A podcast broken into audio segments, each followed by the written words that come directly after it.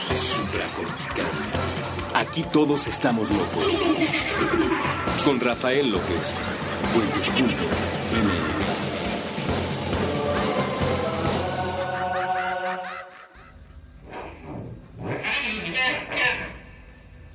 Bienvenidos a Supracortical, yo soy el doctor Rafa López, médico psiquiatra y comunicador en semiología de la vida cotidiana. El día de hoy estoy muy contento de poder platicar con ustedes. Fíjense que el programa de hoy, eh, la idea surgió hace apenas unas horas.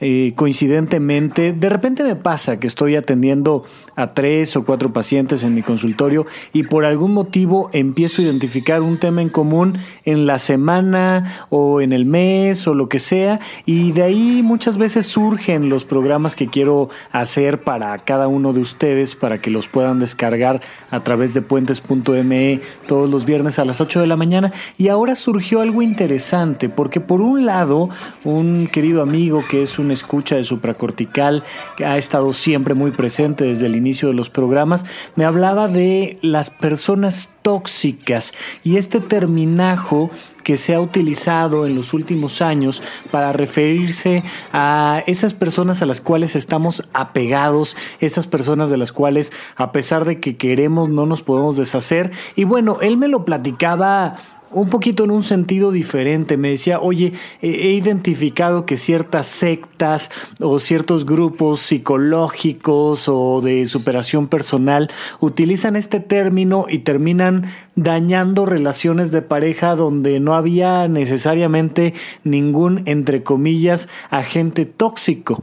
Pero me habló de esto y luego eh, una paciente me hablaba, ella se acaba de divorciar, el marido le pidió el divorcio y resulta que a pesar de que el marido le pidió el divorcio y le dijo que no quería saber nada de ella y después eh, empezó a andar con alguien más, de todas maneras él la busca y ella no puede no contestarle el teléfono, no puede no abrirle la puerta, no puede no salir con él a tomar un café y dice ya estoy harta de mí, de que no puedo poner un límite. Y más o menos en la misma historia de repente alguien más me contacta y me dice, fíjate que estoy en una relación complicada donde al principio todo estaba muy bien y ahora resulta que yo estoy cometiendo muchos errores en la relación hago las cosas mal, hablo mal, este, si quiero hacer algo tan sencillo como preparar un platillo que antes me salía perfecto, ya no lo puedo hacer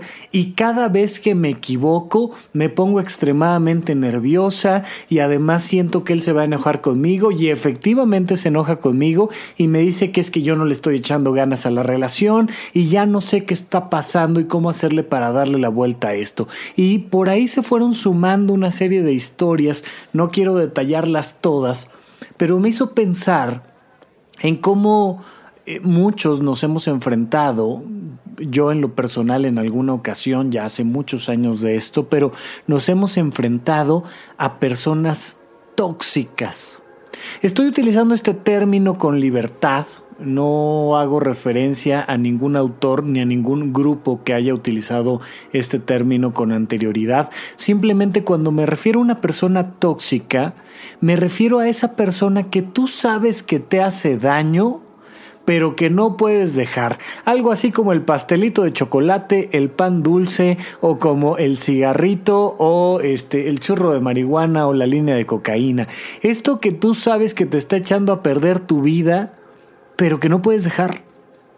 Que tú mismo quieres dejar, pero ya no puedes. De hecho, fíjense que es curioso porque es quizá el elemento más importante para determinar una adicción cuando estamos hablando de alguna sustancia. Cuando estamos hablando del alcohol, de la marihuana, de la cocaína, es que tú sabes que esta sustancia te está haciendo daño. Y a pesar del daño y tu deseo de dejar de consumir, no puedes dejar de consumir, entonces sabemos que tienes una adicción. Hay personas a las que nos hemos hecho adictos. Hay personas tóxicas. Frecuentemente, las personas a las que más queremos son aquellas que poco a poco se van volviendo tóxicas. No porque amar o querer a alguien implique que se vuelva tóxico, no, por supuesto que no. Pero muchas veces mi relación con mi mamá o mi relación con mi papá se ha vuelto tóxica. Ellos me lastiman, su presencia me hace daño, me afecta por aquí, por allá cada vez que se presentan y digo yo, no, es que ahora sí me voy a sentar a platicar con mi papá en buena onda, sin que nada explote y algo sucede que termina siendo una tragedia. Pero a lo mejor no es mi mamá o mi papá, a lo mejor es mi hermano, a lo mejor es un amigo. Hay veces que tenemos amigos tóxicos. Y es el amigo que te critica, y es el amigo que te envidia, y es el amigo que no te deja crecer, y es el amigo que te dice que por qué ahora ya te vas a juntar con aquellos, y, y es un amigo tóxico que tú sabes que te lastima, pero que no puedes evitar el seguir ahí con él. Y por supuesto, por supuesto que el ejemplo tradicional de una persona tóxica es una pareja, una pareja que te hace daño. Yo siempre le recomiendo que aunque su relación de pareja esté súper bien, una que otra vez le echen una checadita a los códigos que te puedes encontrar muy fácilmente en internet titulados como violentómetro. Porque a veces hombres y mujeres estamos dentro de una relación violenta y no nos damos cuenta. ¿Y por qué hago esta recomendación? Porque a mí me pasó. Eh, mucho antes de que yo terminara la carrera de medicina, estuve en una relación de pareja.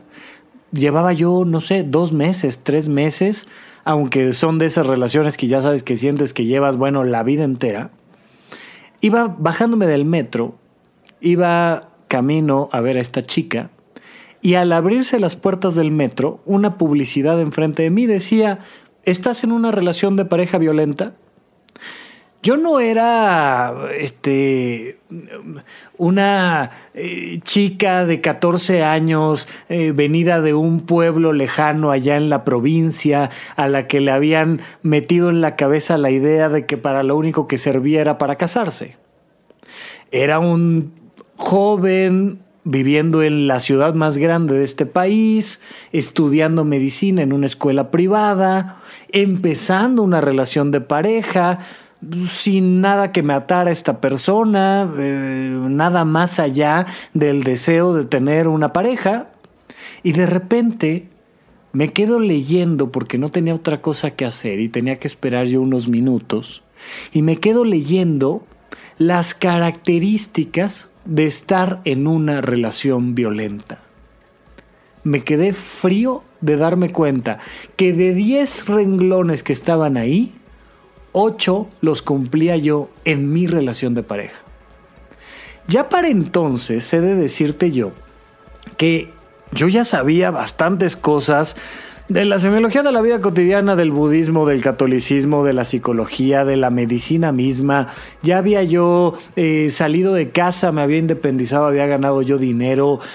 Válgame, no era ninguna persona eh, fácil, al menos desde una perspectiva objetiva y externa, de controlar, de amenazar, de chantajear o de dominar.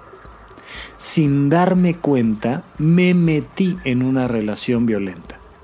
De ese día que vi el letrero, de ese día que me di cuenta de que yo estaba metido en una relación violenta, a que terminé con la relación, pasó bastante tiempo. Porque es difícil cuando estás en una de esas relaciones y suena el teléfono, de alguna manera no puedes no contestar. Cuando esa persona te pregunta qué hiciste ese día, no puedes, no puedes no decirle, no puedes mentirle, pero al mismo tiempo, a la hora que estás diciendo la verdad, esta persona empieza a generar un control sobre ti donde termina la conversación en una clara conclusión de que tú, o sea, yo en este caso, no estás haciendo las cosas bien, no le estás echando ganas a la pareja, no estás haciendo las cosas como Dios manda. Y, válgame, todavía la otra persona que te está gritando, que te está insultando, que te está limitando, que te está pidiendo que ya no te juntes con tus amigos, que te está quitando el dinero, que te está quitando la libertad, el tiempo, la tranquilidad y el sueño, todavía te está diciendo, mira, te voy a dar chance de que lo hagas bien. Y ojalá esta vez sí lo hagas bien porque estoy muy decepcionada de ti. Uno se queda, se queda impactado del control que el otro, casi sin saber cómo, empieza a tener sobre uno. No digo yo tu relación de pareja, digo con tu hijo, con tu pareja, por supuesto, pero con tu jefe, con un amigo, con tus padres, con un vecino. ¿Has entrado en alguna relación con alguna persona tóxica? ¿Te has dado cuenta de que esa persona te hace daño? Pero a pesar de que te hace daño, ¿no te puedes alejar? Vamos a un pequeño corte y vamos a regresar a platicar de qué puedo hacer cuando ya me di cuenta de que estoy en una relación tóxica. Regresamos después de unos minutitos aquí a supracortical.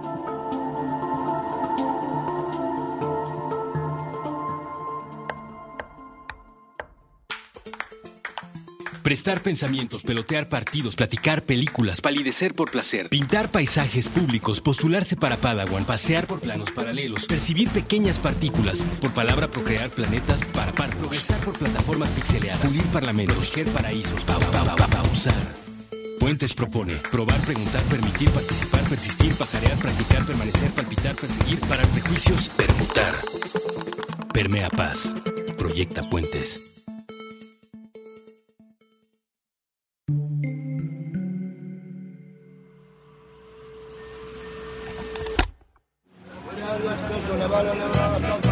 Cuidad de México. De, de México, México. Solo se cuida lo que se quiere y solo se quiere lo que se conoce. México, México, México. Con Jorge Pedro Uribe Llamas. En puentes.me.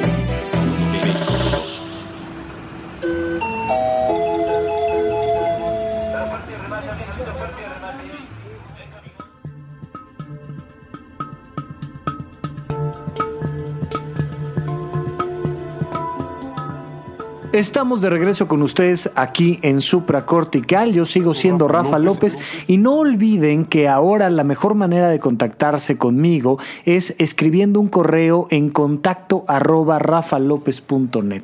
Solo con que me pongas por ahí un saludo, eh, te voy a integrar a una lista de suscriptores donde estamos creando una comunidad virtual de escuchas de Supracortical. Oye, ¿y para qué quiero yo mandarte un correo electrónico a contacto arroba rafalopez.net, pues para que si te ha gustado este contenido, puedas estar recibiendo un contenido exclusivo que mandamos solo a aquellos que están dentro de la lista. De repente si doy una conferencia, que por cierto ahora voy a, dar un par ya en, algunas semanas y por ahí de marzo más o menos estarás recibiendo esas conferencias, pero de repente me aviento por ahí una cenita con algún invitado especial para platicar de una serie de televisión o hago algún video sobre algún programa o reflexionamos sobre alguna noticia y todo este contenido exclusivo es para las personas que se han suscrito a la lista de correo de contacto arroba rafalopez.net. Pero además, esta comunidad que poco a poco va creciendo, es una comunidad virtual, quisiera que poco a poco se convierta en una comunidad real. Te estaré invitando, por supuesto, a los cursos que son el único contenido de paga de todo lo que estoy haciendo para ustedes. Cursos de semiología de la vida cotidiana. Ahorita estamos dando el curso de huella de abandono, pero además me gustaría que eventualmente, independientemente de los cursos, podamos estar teniendo una convivencia en vivo. Me encantaría que tengamos pretextos para vernos en persona y que nos podamos reunir un grupo de 10 o 20 personas. Para eso necesitamos ser una comunidad aún más grande de la que tenemos por el momento, para que de repente nos aventemos una cata de vino y chocolate, por ejemplo, o nos vayamos a cenar todos juntos en una experiencia completamente en la oscuridad, o nos podamos ir de viajecito aquí cerca en bicicleta, o podamos hacer, yo qué sé, irnos juntos al teatro, al cine, a un museo y todo con la perspectiva de buscar un pretexto para analizar nuestra propia mente, nuestra propia locura de la vida diaria, nuestra propia humanidad y el sentido de nuestra vida. Para eso quisiera yo que podamos hacer crecer esta comunidad de supracortical y muchos con entusiasmo lo han ido haciendo, ya estarán recibiendo las invitaciones en cuanto sea pertinente para que sigamos avanzando en esto. Por ahora los invito a que lean el artículo que nuestra nueva colaboradora Amelia, que ya conocerán un poco de su currículum ahora que lean el artículo, nos escribió sobre un texto que nos está recomendando, que es el libro de la imaginación de Edmundo Valadez. Ustedes pueden entrar a rafalopez.net y en la sección del blog, o bien si son parte de la lista de suscriptores, les llegará por correo electrónico un artículo fantástico que escribió. Yo le decía a Amelia, oye, por favor, ayúdame a darle una perspectiva diferente a la crítica literaria. Vamos a dejar de lado un poco el texto, el título del libro y la recomendación del libro será solo un pretexto, pero quiero que platiquemos de los grandes autores y de los autores que a lo mejor no son tan famosos, pero que son grandes en cuanto a su vocación. Vamos a entrar desde otra perspectiva al mundo literario, vamos a, a, tomar eso como pretexto para ir incrementando nuestra cultura literaria y ojalá no se pierdan la oportunidad de leer este nuevo artículo de Amelia que quedó fantástico. Por lo pronto seguimos nosotros con el programa del día de hoy que estamos hablando de la gente tóxica y entonces definimos a la gente tóxica como haya aquellas personas que sabemos que nos lastiman, pero que válgame, pues de alguna manera, por mucho que lo hemos intentado, no nos podemos liberar de ellas. ¿Y por qué no nos podemos liberar de ellas? Fíjate que normalmente, porque hemos caído en algo que se llama indefensión aprendida. ¿Qué es la indefensión aprendida? Mm, no quiero yo aquí sensibilizar a nadie. Yo sé que muchos de los escuchas de supracortical tienen un gusto especial por los animales y pues por hacer todo lo posible por no maltratarlos. Pero bueno, ¿qué les digo? La historia de la ciencia tiene mucho de crueldad en torno a los animales y uno de ellos es eh, aquel experimento que nos permitió entender la indefensión aprendida. Se puso a dos perritos en una jaula, una jaula dividida, tenía una reja por la mitad, y de un lado había un botón y del otro lado no había botón. El piso estaba electrificado y un científico tenía la posibilidad de comenzar el estímulo eléctrico en las patitas de los perros y apagar el estímulo eléctrico cuando lo considerara necesario o bien el perro que tenía el botón podía ir y pisar el botón y en ese momento se acababa el estímulo eléctrico.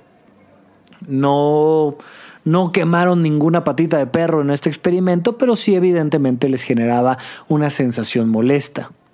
Comenzaba el estímulo eléctrico y el perro empezaba a sentir dolor. Ambos, por supuesto, pero el que tenía el botón caminaba hacia el botón y aprendió muy rápido a que ante el estímulo eléctrico él iba, pisaba el botón y se acababa el dolor. El otro perro no tenía botón. Cada vez que venía un estímulo eléctrico, pues simplemente no hacía otra cosa más que soportarlo. Y soportarlo y soportarlo y soportarlo. Llegado el momento, cambian a los perros de lado.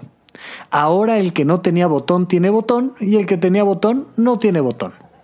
Viene el estímulo eléctrico y este segundo perro que antes no tenía botón nunca aprende a suspender el estímulo eléctrico. ¿Por qué? Porque aprendió a no defenderse. Una vez que aprendes a no defenderte, no importa la intensidad del estímulo, ya no te defiendes. Estoy casi seguro que conoces a alguien que tiene un marido golpeador que le ha roto la nariz o alguna cosa por el estilo.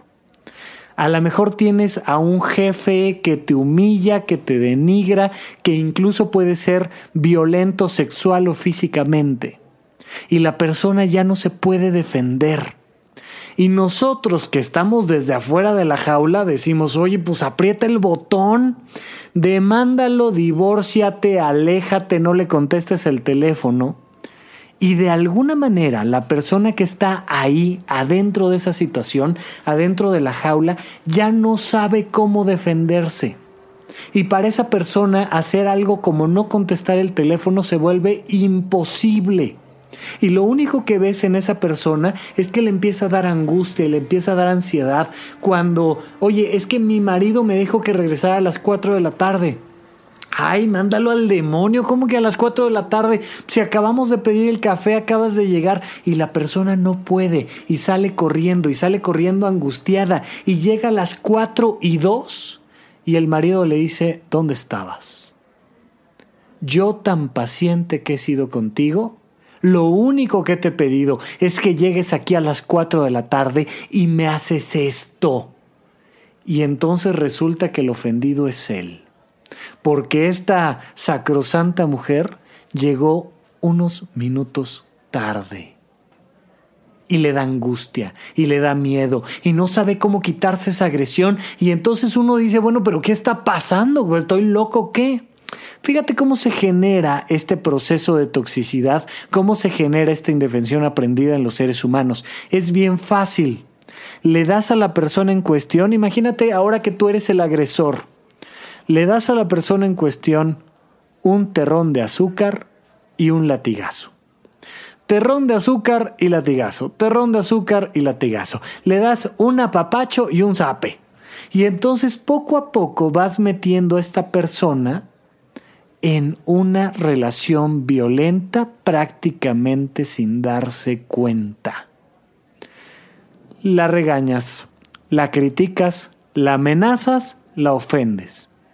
Y luego le dices lo mucho que la amas, lo mucho que te importa, que siempre vas a estar con ella, que eres incondicional, que no va a pasar nada, que van a estar juntos para siempre, que es el amor de tu vida. Y al rato la regañas, la insultas, la limitas, la controlas, la ofendes.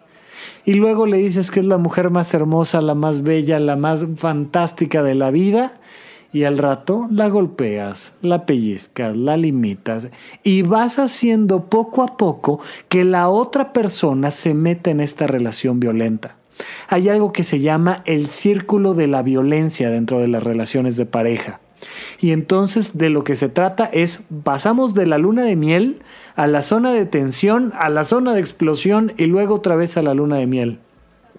Ay, mi amor, te adoro, eres la más hermosa, la más bella, pero ya por favor no me hagas enojar porque el otro día te dije que no me hicieras esto, no puede ser contigo, te lo he pedido 36 veces, ¡pap! Tres, cuatro golpes y luego discúlpame, estoy arrepentido, perdí los estribos, no sé qué me pasó, si eres lo más importante para mí, pero ya sabes que no me hagas enojar porque otra vez, pero hay más, pero si ya te dije y otra vez, ¡pap! Tres, cuatro golpes y luego al rato, mi amor de mi vida, te lo juro que ahora sí ya no va a volver a pasar porque yo lo más que quiero es que seas muy feliz, que estés bien, pero nada más, por favor, no me hagas enojar. Y volvemos a empezar.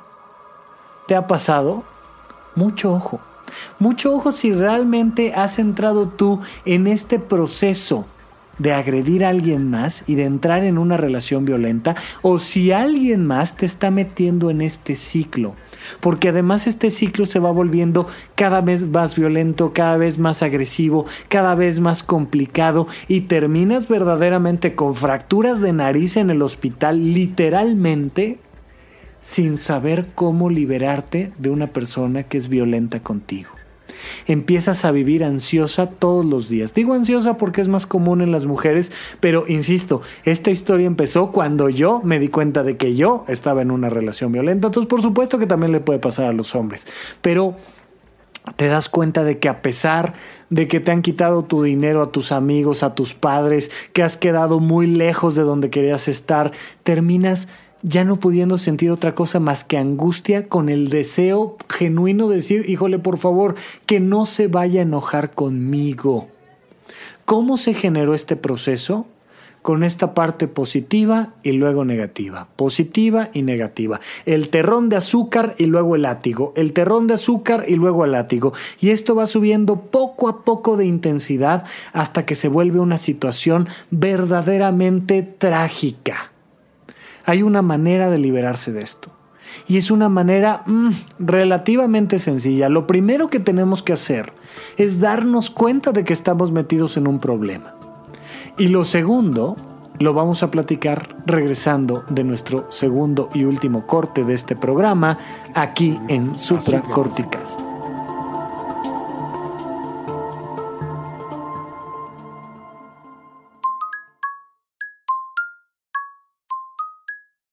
Nos imaginamos que el espacio-tiempo inmaterial donde se encuentran las piezas auditivas de puentes es un pizarrón con mensajes a la vista de todos y aquí tendríamos una idea diseñada para colgar de él.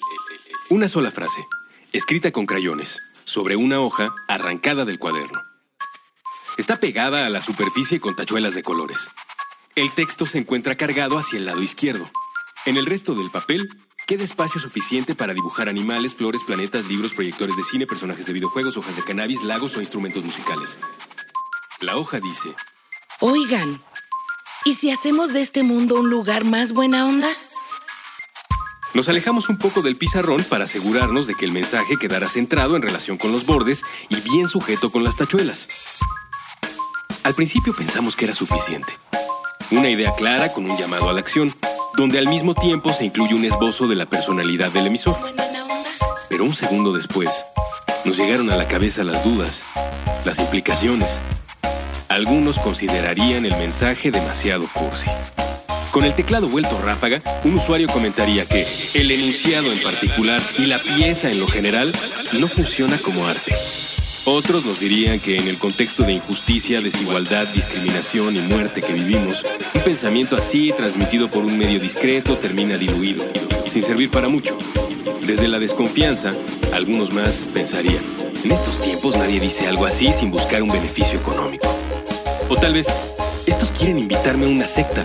Los de las sectas siempre usan ese tipo de mensajes. Un montón de gente, por ridículo que parezca, no querría que el mundo fuera un lugar más buena onda para todos porque se terminarían sus privilegios. Nos quedamos mirando al pizarrón. Tomamos un poco de distancia para mirar los obstáculos. Y justamente todas esas dificultades hacían que valiera la pena preguntarlo en voz alta tantas veces como fuera necesario desde esta minúscula partícula de la gran conversación humana. Así que dejamos esa hoja sobre el pizarrón con sus tachuelas de colores y sus trazos hechos con crayola. Cualquiera que pase por aquí puede leerlo.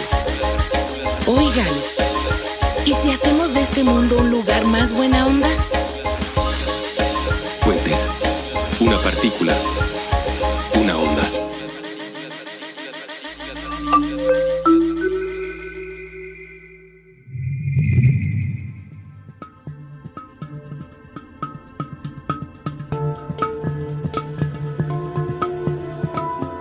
Estamos de regreso con ustedes aquí en Supracortical. Yo sigo siendo Rafa López. Y bueno, habíamos platicado de que quizá ya me di cuenta de que estoy conviviendo todo el tiempo con una persona que para mí es tóxica.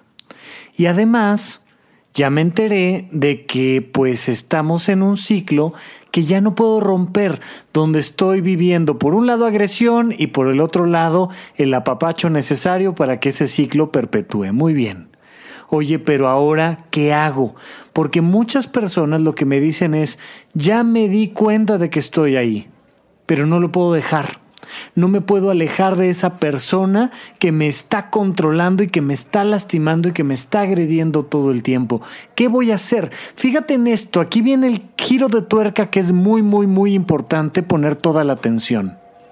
No puedes dejar a esa persona, a pesar de lo mucho que te lastima, por lo muy bien que te hace sentir cuando está de buenas. Cuando es una persona linda, amable, cariñosa, que se preocupa por ti, que te manda un mensaje en la mañana, que te hace una llamada telefónica y no lo puedes dejar porque te sientes bien, porque a todas las personas nos gusta sentirnos bien con alguien más.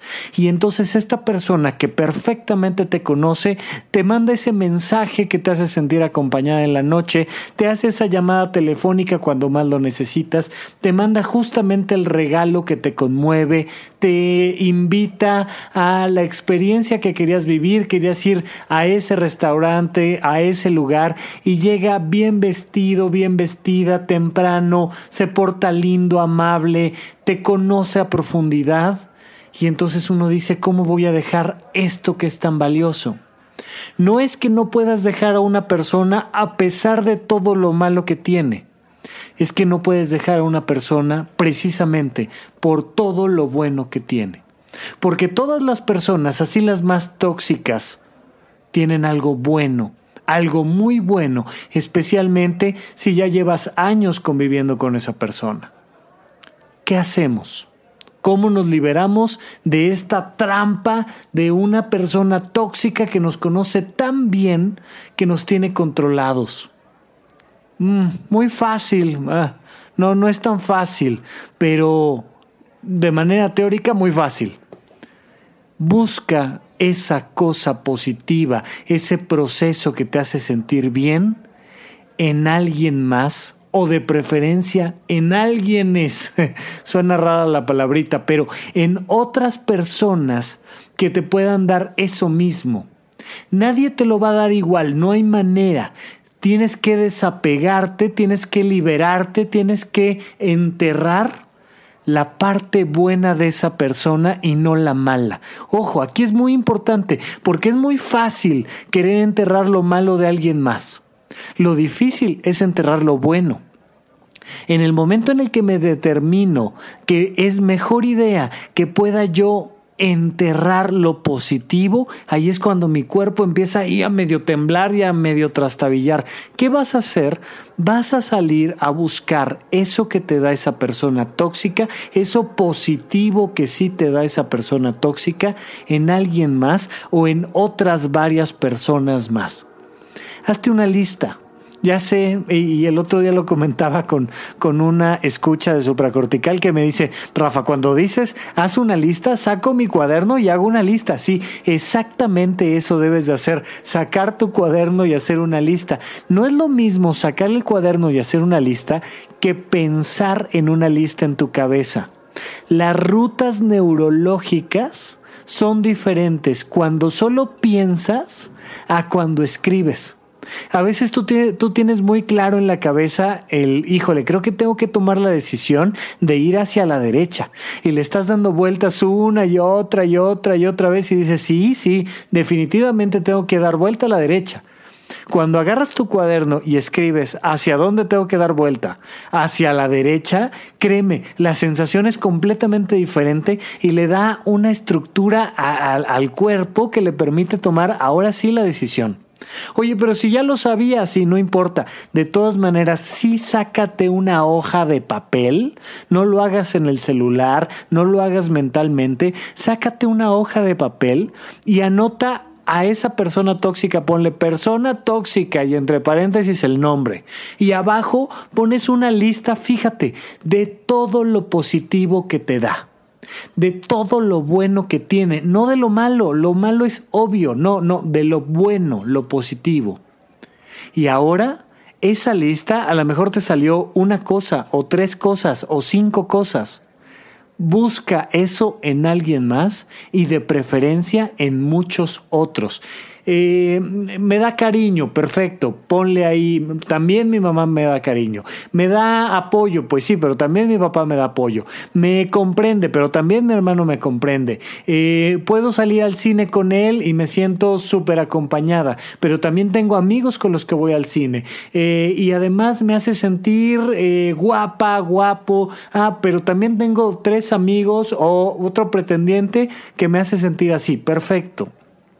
¿Por qué te digo que es mejor buscar esto en varias personas? Porque creamos entonces una red de resiliencia. ¿Qué diferencia hay entre una adicción y un placer positivo, un placer funcional? Cuando la persona solo encuentra sentido en ese placer, es una adicción.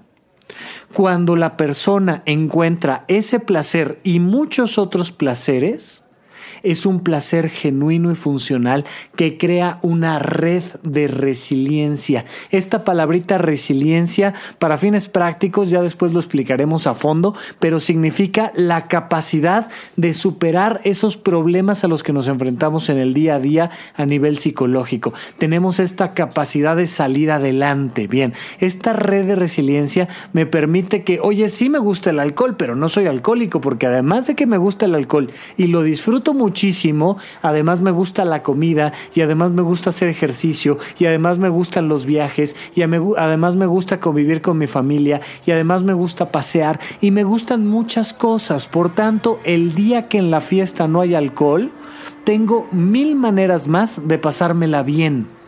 Tengo una red de placeres que me sostiene. Pero cuando lo único que me da placer en la vida es el alcohol, entonces soy un alcohólico. Cuando lo único que me hace sentir bien, feliz, contento es estar con esta persona, en ese momento soy dependiente o codependiente de esta persona. Pero si tengo muchas más personas que además me hacen sentir querido, apapachado, apoyado, comprendido, aplaudido, todo lo demás, entonces no voy a depender de solo una persona. Voy a tener la posibilidad de que si no están mis amigos, me voy con mi familia, y si no está mi familia, me voy con mis vecinos, y si no están mis vecinos, y entonces logro encontrar incluso, por supuesto, y es importantísimo, el placer de estar conmigo. ¿Quién más me va a comprender que yo? ¿Quién más me va a apoyar que yo? ¿Quién más me va a dar afecto que yo? Eso positivo que te da esta persona tóxica, búscalo en ti, en actividades concretas. Acuérdate que por eso tenemos papel y pluma. Búscalo en tú ir a nadar, en tú ir al gimnasio, en tú ir a ver una película, pero búscalo también en otras personas, en tus hermanos, tus amigos, en otra pareja, en una nueva pareja. Y a ese, en ese momento en el que estás complementando esos elementos, entonces vas a poder liberarte. Pero para liberarte de esa persona tóxica, tienes que poner metas concretas. Oye, la próxima vez que me invite a, le voy a decir que no, pero le voy a decir que sí a otra cosa o a otra persona. Es que ya me habló y quiere ir al cine conmigo. ¿Sabes qué? Mejor me voy al cine solo, o mejor me voy yo al gimnasio, o mejor me voy con una amiga. La cabeza no entiende el no hagas. Oye, no fumes, no comas, no bebas, no, híjole. La cabeza no lo entiende claramente. Es mucho mejor cuando le dices a la cabeza, esto no, pero esto sí esta persona tóxica no, pero esta persona funcional sí. Y en ese momento haces este entrecruce que te permite liberarte de esa persona que te tiene controlado. Cuando dices, mira, me acabas de invitar a tal, pero mejor voy a hacer esta otra cosa oye, sí, me hace sentir súper bien este mensaje que me mandas en la mañana, pero mejor me voy a sentir súper bien con esta otra actividad o con esta otra persona. Ten mucho cuidado cuando ya estás inmerso en una situación de extrema violencia, de extrema ansiedad, cuando ya te preocupa todo el tiempo cometer un error, necesitas de preferencia un apoyo profesional, una terapia que te ayude a darte cuenta de eso que tienes en la cabeza claramente, pero que en el corazón todavía no terminas de darte cuenta. Cuídate, hombres, mujeres, los que sea, por favor, cuídense de las relaciones tóxicas. Pero también, y esto lo digo precisamente porque este terminajo de relación tóxica surgió con un buen amigo mío, tengan cuidado de cuando otra persona que no tiene nada que ver en esa relación te dice que estás en una relación tóxica y tú estás casi seguro de que no es cierto. Hoy en día se da muchos grupos, muchos grupos de ayuda, muchas terapias, muchos familiares que se meten en lo que no les importa, muchos amigos que realmente lo único que pasa es que tienen envidia o cosas así.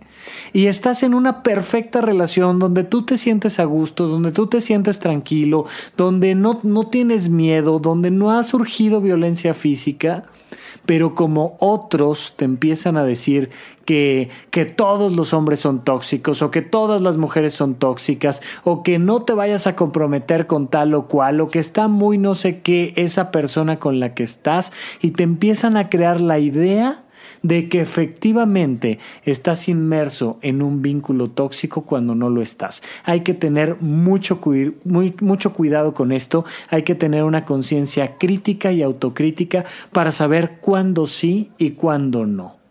Y si tienes una duda, acude con un profesional calificado, no con cualquier persona, porque puedes arruinar mucho de tu vida. Bien, pues hasta aquí el programa de hoy. Ojalá les haya servido y por lo pronto sigan al pendiente de las publicaciones que tenemos en puentes.me y no olviden contactarse conmigo cuando lo deseen a través del correo electrónico. Les mando un abrazo, que estén muy bien. Hasta la próxima. Hasta la próxima.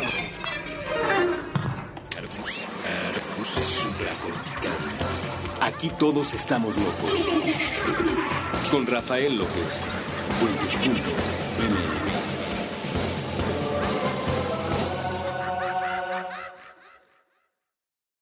Hey guys, it is Ryan. I'm not sure if you know this about me, but I'm a bit of a fun fanatic when I can. I like to work, but I like fun too. It's a thing. And now the truth is out there. I can tell you about my favorite place to have fun. Chumba Casino. They have hundreds of social casino style games to choose from with new games released each week. You can play for free anytime, anywhere and each day brings a new chance to collect daily bonuses. So join me in the fun. Sign up now at ChumbaCasino.com. No purchase necessary. Group. Void were prohibited by law. See terms and conditions. 18 plus.